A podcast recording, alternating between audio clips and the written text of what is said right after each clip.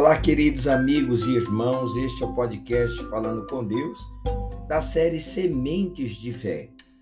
Eu sou o pastor Augusto e já estamos em 12 de dezembro, honrando ao seu Senhor.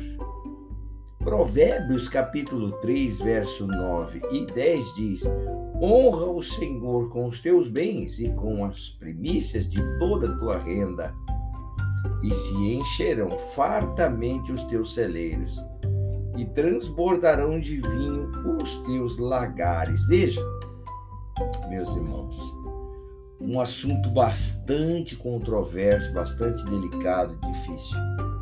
Mas se veja, a primeira coisa que você faz com o dinheiro que recebe, geralmente, é a que considera mais importante e urgente, não é verdade? Ninguém honra a quem ou, ao, ou qualquer pessoa, eh, ninguém honra, honra alguém com seus bens e com a primeira parte da sua renda se esse alguém não for a pessoa mais importante da sua vida. Essa é a verdade. Quem seria louco o suficiente para fazer isso, não é verdade? É extremamente difícil, meus irmãos, eu sei disso, é extremamente difícil manter-se fiel nos dízimos e nas ofertas também, quando não se coloca Deus em primeiro lugar. É muito difícil, é extremamente difícil. Por isso, cremos que essa atitude manifesta a nossa fé. Ofertar não é simplesmente dar dinheiro para manter a obra de Deus, não, meus irmãos.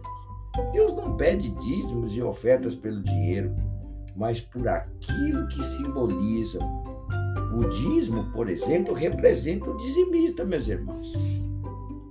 Homem separado para Deus, mulher separada para Deus, pertencente ao Senhor, totalmente entregue no altar, em símbolo de fidelidade e respeito também. Sabe? A oferta, ela já representa o ofertante que entregou sua vida sem reservas por amor e pela fé no Senhor Jesus. O ofertante que se entrega porque crê na palavra, que ouviu. Então você vê que a fé ela vem por ouvir. Quando nós pregamos o evangelho, veja que a parte dos dízimos das ofertas é, é ela faz parte da liturgia de qualquer culto a Deus.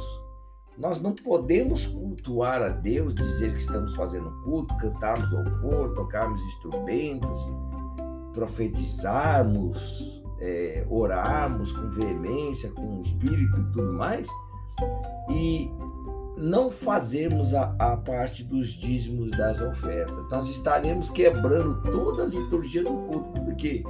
Porque é a hora de nós expressarmos a nossa fé.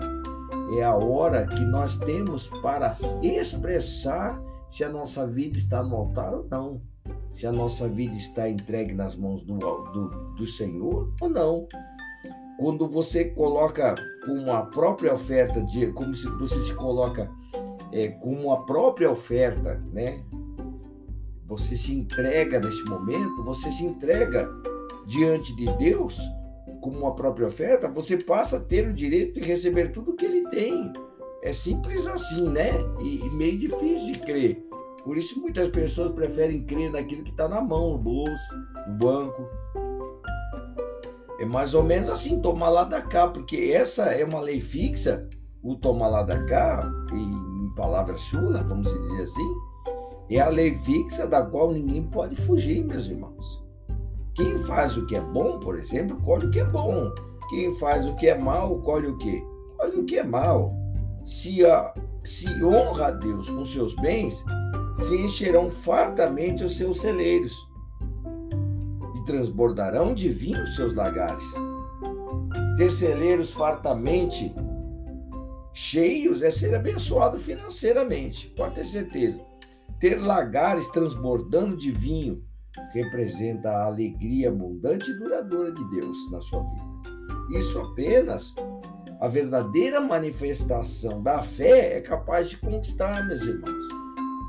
E conquista mesmo, pode ter, pode ter certeza. Quando você honra o seu Senhor com os teus bens, com as primícias de toda a tua renda, Então se encherão fartamente os teus celeiros e transbordarão de vinho os teus lagares.